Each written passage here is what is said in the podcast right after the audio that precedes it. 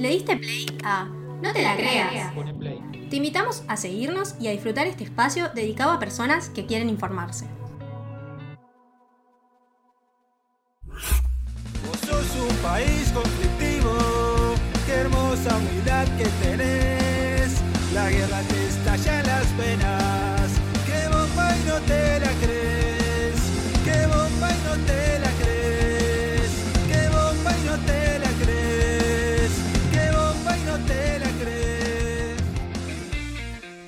Bienvenidos, bienvenidas y bienvenides a No Te La Creas, nuestro podcast sobre actualidad y muchas cosas más. Como en cada edición nos acompañan Nerina y Florencia. Hola. Hola Flor, ¿cómo están? Muy bien, ¿y ustedes? Bien, todo bien. Bien, tranqui acá. Contenta por estar una vez más con ustedes. Yo también, me alegro mucho. Hoy vamos a empezar con un tema disparador. Quiero preguntarle acá a mis compañeras si vieron la foto del Papa que estuvo circulando en las distintas redes sociales. Sí, sí, la vi en Twitter. Yo la vi y me la recreí. Sí, yo también. Pero para quienes no la vieron, es una foto del Papa Francisco con un camperón blanco deportivo eh, y que fue furor en las redes la imagen. La realidad es que a primera vista parece súper real, pero uno después puede darse cuenta que no lo es, básicamente porque nunca usaría algo así el Papa. Como ya saben, este contenido fue creado por inteligencia artificial y ese es el tema del que vamos a tratar hoy. Flor, ¿querés contarnos a los que no sabemos tanto sobre inteligencias artificiales qué son? Sí, obvio. Eh, si buscamos en Internet nos encontramos con que la inteligencia artificial es la habilidad de una máquina de presentar las mismas capacidades que los seres humanos, como por ejemplo el razonamiento, el aprendizaje, la creatividad o la capacidad de planear. Si vamos a profundizar un poquito más, podemos decir que existen dos tipos de inteligencia artificial. El primero de ellos son los sistemas que piensan como humanos. Pueden automatizar actividades como la toma de decisiones, la resolución de problemas y el aprendizaje. Un ejemplo de esto podrían ser eh, las redes neurales artificiales. El segundo tipo de los sistemas actúan como humanos. Se trata de computadoras que realizan tareas de forma similar a como lo hacen las personas. Este sería el caso de los robots. Eh, como estábamos, como sabía que íbamos a hablar de este tema, me puse en contacto con Enzo Ferrante, que es doctor en ciencias de la tecnología, para que nos explique un poquitito más de esto que, que yo traje. Digamos, el concepto apareció en los años 50, imagínate, cuando todavía las computadoras no existían. A partir de ahí eh, ha habido mucho desarrollo, tanto en la parte de computación como en la parte de, o sea, de hardware, de procesamiento de cómputo, como en la parte de algoritmos. Eh, se han empezado a almacenar muchos datos y bueno, la conjunción de esos tres factores hace que hoy en día, de, los tres factores, digamos, de datos, poder de cómputo y algoritmos, hace que hoy en día podamos entrenar estos modelos que hacen estas cosas, ¿no?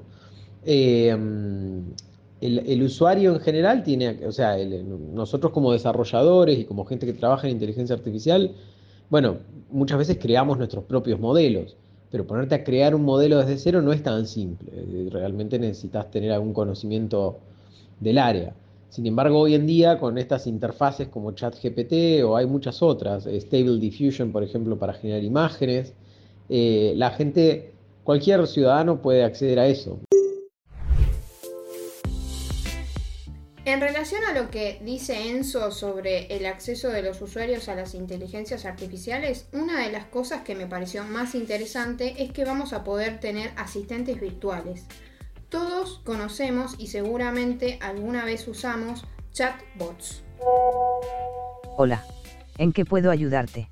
El uso que le damos hoy en día es muy limitado. En el futuro podrían recomendarnos productos, espectáculos, restaurantes, hoteles y servicios, todo gracias a nuestro historial de búsquedas.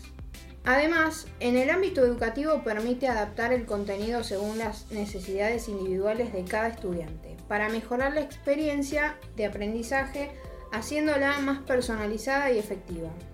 También aparecen en el campo de la salud, en la actualidad ya existen chatbots que nos preguntan por nuestros síntomas para realizar un diagnóstico. Las descripciones que les damos son la recolección de datos que necesitan para generar patrones que ayudan a identificar factores genéticos para determinar qué enfermedad estamos transitando. Esto que decís me parece muy importante porque la tecnología, desde su nacimiento, siempre fue una gran aliada eh, de la medicina. Eh, hay personas que afirman que es donde tienen mayor potencial. En este punto, pueden contribuir para ser más eficaz, evitar errores, anticipar patrones y predecir con exactitud si una patología será maligna. Hay que entender que la inteligencia artificial es una herramienta capaz de aprender y analizar con rapidez enormes cantidades de información. Esto se puede llevar a los historiales de pacientes o a las pruebas de imagen. En este último punto, ayudan a agilizar los flujos de trabajo de las modalidades de imágenes más utilizadas. Un ejemplo es la ecografía, que puede realizarse más rápido gracias a la aplicación de las mediciones automáticas basadas. De esta manera, pueden ayudar a los distintos profesionales a mejorar su trabajo diario. Es sabido que un diagnóstico certero y temprano es fundamental. Estas herramientas van a permitir que los pacientes reciban mejores diagnósticos y a su vez mejores tratamientos. Pero Flor, con esto que nos estás contando, pareciera que en un futuro los médicos van a ser reemplazados por inteligencias artificiales. ¿Se cree que va a ser así? ¿Ustedes qué piensan? Bueno, yo pienso que va a modificar totalmente la atención al público, pero va a faltar la parte emocional, ¿no? Yo creo que puede ser bueno en el, aspecto de, bueno, menos horas de trabajo, ¿no? Pero hay, o sea, creo que siempre hay que tener cuidados con estas cosas. O sea, me parece que hay que estar atentos. Este debate no es menor. Muchos afirman que las inteligencias artificiales, como tecnologías, vinieron para reemplazar puestos de trabajo. Y en este punto no hay que olvidarnos el sistema en el que vivimos. Quienes afirman esto sostienen que lo que va a hacer el capitalismo con estas herramientas es utilizarlas para su propio beneficio, lo que significaría reemplazar el trabajo humano. Además, hacen un llamado de atención a la confianza que depositamos en la razón y en la ciencia como vehículos para mejorar la sociedad. Recuerdan que no siempre fue así y que muchas veces sirvió como un instrumento para la manipulación. Yo creo que un poco de este lado de la vereda aparecen otras alertas como las problemáticas que generan eh, en el área artística. Cada vez es más difícil identificar una obra original. Hace poco escuché una entrevista de Pedro Aznar en Caja Negra y él decía que la gente ya no distingue si una pintura la hizo una máquina o una persona, pero además nos invita a preguntarnos qué tanto puede interpelarnos una obra creada por una inteligencia artificial. Para mí va a estar en disputa la originalidad de las obras. ¿Qué es lo auténtico? ¿Cómo vamos a saber distinguir algo realizado por una persona con algo realizado por una máquina? ¿Y qué valor le damos a eso? ¿Podemos considerar que ambos tienen el mismo valor? Pienso que desde el arte es mucho más difícil distinguir la esencia de las obras. La singularidad y autenticidad que está presente en cada obra con el desarrollo tecnológico se pierde. Esa esencia, la sensación de presencia única y la relación entre la obra de arte y su entorno se vuelve difusa. Como la fotografía y el cine, y ahora con la inteligencia artificial, transforma la forma en que percibimos y experimentamos el arte. La inteligencia artificial permite cierta producción masiva, lo que altera la relación tradicional entre el arte y la audiencia que lo consume. La verdad es que cuando podés tener reproducciones digitales de todo por todos lados, lo auténtico y lo único que tenía la obra original ya no importa tanto. La facilidad para tener copias en todos lados hace que lo especial de la obra original pase a segundo plano. Algo así como pasaba cuando era adolescente y la gente no compraba el álbum original, se bajaban las canciones con Ares. ¿Ustedes recuerdan ese momento? Sí, yo usaba Ares en mi adolescencia y lo usaba para descargar música y a veces era medio peligroso. Yo me recuerdo del MSN y escuchar, eh, escuchar y que todos pudieran ver lo que, lo que estabas escuchando. Ahí es verdad que podías hacer eso, podías como linkear Ares con el MSN. Y repetir tu canción favorita una y mil veces y todo el mundo sabía que era tu favorita. Claro, sí, sí.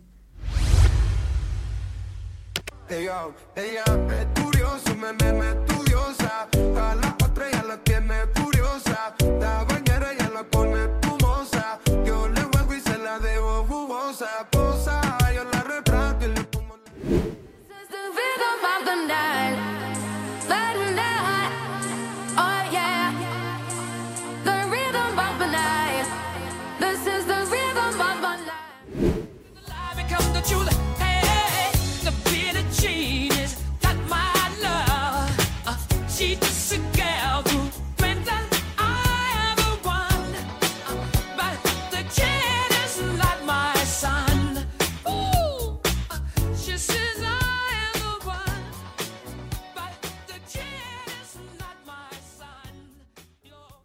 Recién escuchamos a Duki eh, haciendo un cover de Mike Towers, a Rihanna haciendo un cover de Corona y a Freddie Mercury eh, cantando una canción de Michael Jackson. Yo quedé reimpactada con esa última, me la recreé. Sí, la verdad que estaba muy parecido. Estos temas nos presentan un desafío eh, en el mundo de la música. La dificultad de poder distinguir entre las voces que son generadas por las inteligencias artificiales y las que son interpretadas por artistas reales. La tecnología avanza tanto que ahora las máquinas pueden recrear con precisión las voces de los cantantes, pueden imitar su estilo, su tonalidad y hasta a veces pareciera que pueden imitar sus emociones. Esto va a plantear un nuevo dilema para los amantes de la música, para los profesionales de la industria. ¿Qué sucede cuando las voces que son generadas por las máquinas se vuelven casi indistinguibles de las voces humanas? La línea que separa lo real de lo artificial se empieza a desdibujar y desafía nuestra percepción. Nos deja con la incertidumbre de si lo que escuchamos es genuinamente del artista o si fue creado por una máquina con una habilidad sorprendente. Esta nueva realidad nos va a plantear preguntas profundas sobre la autenticidad, la originalidad y el papel de la tecnología en la música. Es un terreno fascinante y a la vez desafiante para los artistas, los oyentes y la industria musical en su conjunto. Yo pienso que esto puede generar, y está pasando, cambios en la percepción de la realidad de la gente. La noticia del Papa fue algo inocente, pero ¿qué pasa si algo creado por la IA nos genera tanta veracidad que podemos tomar acciones debido a lo que consumimos en las redes? No sé ustedes, pero yo más de una vez caí en la llamada fake news y quizás terminaba opinando con una amiga, vecino o conocido sobre algo que nunca había pasado y no era real. Pero para entender de lo que hablo, debemos definirlo mejor. Podemos decir que la fake news es una información falsa, a menudo sensacional, divulgada bajo la apariencia de cobertura de prensa. Esta es la definición que da la editora del diccionario Collins y lo vamos a tomar como modelo, pero vamos a ir más lejos. Son informaciones falsas diseñadas para hacerse pasar por noticias con el objetivo de difundir un engaño o una desinformación deliberada que generalmente tiene un fin político o financiero. Ya hace algunos años, la consultora Gartner advirtió en su informe de predicciones tecnológicas que las inteligencias artificiales demuestran ser muy eficaces en la creación de nueva información y en la distorsión de datos para crear información falsa. En México existe una empresa llamada Victory Lab que se dedica a crear fake news y a brindar otros servicios para redes sociales. En un mes llegaron a cobrar 19 millones de pesos por crear tendencias y difundir noticias falsas. Con una noticia falsa se puede generar polémica y subir un trending topic gratis sin invertir dinero y sin tener miedo por las consecuencias. Y sobre este tema estuve hablando con Leandro Di Persa, doctor en Ingeniería Informática y Comunicaciones, investigador de CONICET y profesor de la Universidad del Litoral. Con respecto al impacto de las nuevas tecnologías, eh, bueno, particularmente desde la incorporación de, herramientas de Internet y de las redes sociales, eso ha fomentado muchísimo el desarrollo de las fake news y ha sido explotado por, gente que se dedica a, a, generar fake news y campañas de fake news para perjudicar a determinada persona. Y aparte de eso, bueno, ahora con la irrupción de estas herramientas de inteligencia artificial, eh, no es que lo haya impactado porque vayan a ser más fake news o menos. Lo que ha pasado es que por ahí se facilitan alguna forma de generar fake, news que sean un poco más verídicas. ¿eh? Cuanto más verídico suene la mentira, más fácil es que el que la oye la tome sin chequearla. Entonces, si vos mandás una información falsa pero le agregás de respaldo una foto que generaste con una inteligencia artificial y que parece verdadera, y bueno, es mucho más probable que el que la recibe la crea, digamos. Esto que nos comparte Leandro es muy importante. Un estudio de la Universidad Complutense de Madrid afirma que el 90% de los españoles compartió al menos una noticia falsa. Es muy probable que esto tenga que ver con que antes las noticias estaban en un diario en la radio o en la televisión, y esos medios eran confiables. Ahora las noticias están por todos lados y muchos ni siquiera chequean quién la está publicando y desde qué lugar. Muchas veces, como nos sirven los que dicen, las creemos y las difundimos. No obstante, los creadores de las fake news buscan que parezca que están amparadas por medios fiables con formatos similares a los usados en estos ámbitos. Hasta hace un tiempo, unos cuantos años atrás, estaba mal visto difundir cosas falsas sobre la gente. Era difamar a la otra persona. Era algo mal visto por la sociedad. Incluso imaginemos que hubo unas épocas donde la gente se batía a duelo por defender su honor. Ensuciar el honor de otro era una afrenta que te podía costar la vida incluso en un duelo. Bueno, eso obviamente ha cambiado y entonces ahora eh, decir mentiras o, cosas falsas sobre otra persona no tiene mucha consecuencia y eso ha hecho que mucha más gente esté dispuesta a hacerlo y si a eso le sumamos eh, la masividad de los medios masivos de, comunicación y las redes sociales que permiten difundir cualquier cosa. Y a eso le sumamos una serie de cuestiones, eh, no sé cómo llamarlas, psicológicas de la gente, por ejemplo, el sesgo de confirmación, donde uno está dispuesto a aceptar cualquier cosa mala que te digan de alguien que pensás mal. Entonces, vos pensás, qué sé yo, que los políticos son todos corruptos y te llega una información falsa que dice que tal político robó, y vos lo primero que haces es creer que es cierta, sin importar, sin ir a chequear la fuente. Y sí, ¿cómo no va a ser cierta si este es un ladrón y lo, los políticos son todos corruptos? Entonces eso, esos sesgos eh, hacen que uno tienda a creer cualquier cosa que le llega, sí, eh, confirma sus prejuicios. Eh, y también, bueno, también tiende a confiar en las cosas que le dice alguien que quiere o conocido, muy cercano, entonces si le llega una información falsa de alguien muy cercano, la toma como verdadera. Bueno, todo eso ha hecho que esto se multiplique y genere eh, un impacto importante en la opinión pública, digamos, que es el objetivo de las fake news. No hay dudas de que la inteligencia artificial podría convertirse en una fuente infinita de noticias falsas, y si bien pueden crearse piezas musicales falsas, que pueden parecer inocentes, como ya dijimos, suele estar vinculada a temas políticos y económicos. A lo que más tenemos que prestar atención es que estas noticias falsas pueden tener un impacto significativo en la opinión pública, en la toma de decisiones y en los procesos democráticos.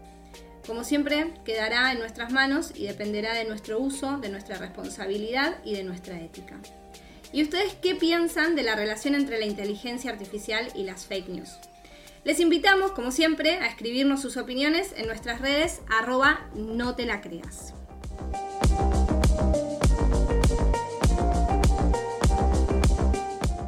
Gracias por escucharnos. Este podcast fue producido por Nerina Belén Pérez Fuyumara. Florencia Domínguez, María Florencia Pignataro, Lucas Ramírez Torres y Ana Belén Cabajión. Te esperamos en nuestro próximo episodio de No te la creas.